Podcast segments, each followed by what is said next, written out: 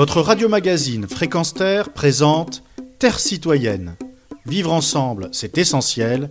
Une chronique animée par Pierre Guelf. Yasmina Zian est une chercheuse qui étudie abondamment les principes éthiques sur la restitution des collections et des patrimoines culturels aux anciennes colonies. Elle présenta récemment une conférence pour aborder ce délicat sujet et surtout établir un constat. L'existence de l'esprit postcolonial est bien d'actualité. C'est Emmanuel Macron qui, au Burkina Faso, débuta sa conférence le 28 novembre 2017 en lançant Le patrimoine africain doit retourner en Afrique. Le débat était relancé car depuis le XIXe siècle, maintes demandes avaient marqué les esprits en ce sens, et le traitement de cette problématique avait été financé par des professionnels de musées, par les politiques en Allemagne, Belgique, France, Suisse, aux Pays-Bas. Tout cela dans un état d'esprit assez tendu selon Jürgen Osterhamel, historien allemand, qui expliqua que le colonialisme était une relation de domination entre des collectivités, ce qui n'eut pas l'heure de plaire aux nostalgiques du temps des colonies. Il y eut aussi les contextes impérialistes cependant. Petit à petit, il fut question de restitution sous forme de suggestions, et des questions se posaient pour tenter de résoudre la situation. L'objet avait-il été volé? Mal ou bien acquis, normalement acheté, s'il était restitué, serait-il bien pris en charge? Ici est venu l'exemple de l'Afghanistan par rapport aux talibans, dont on sait qu'ils ne sont guère respectueux des œuvres d'art.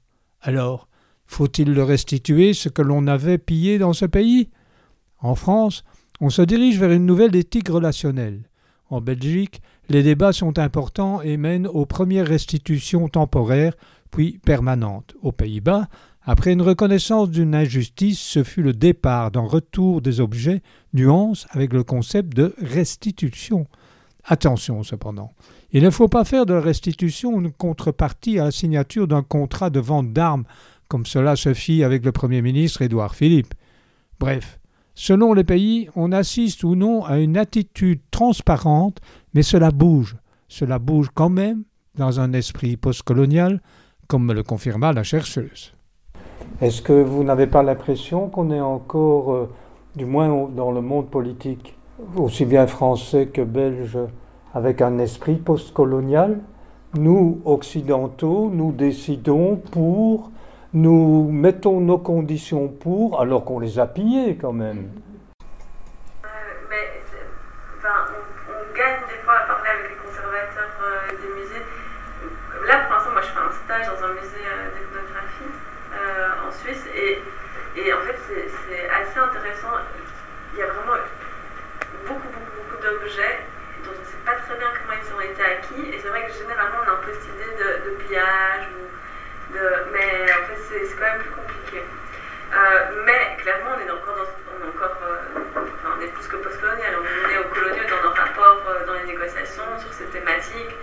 Ouais, mais c'est ça, ça qui est compliqué même pour, pour des, pour des personnes qui pensent les questions postcoloniales, par exemple, là, en fait, pour des personnes, en fait, moi qui travaille sur des questions postcoloniales, qui, enfin, qui, essaie de déconstruire un maximum, je sais très bien que je suis encore en dans, dans certaines. Enfin, par exemple, là, la plupart de ma présentation, elle se focalise sur l'Europe.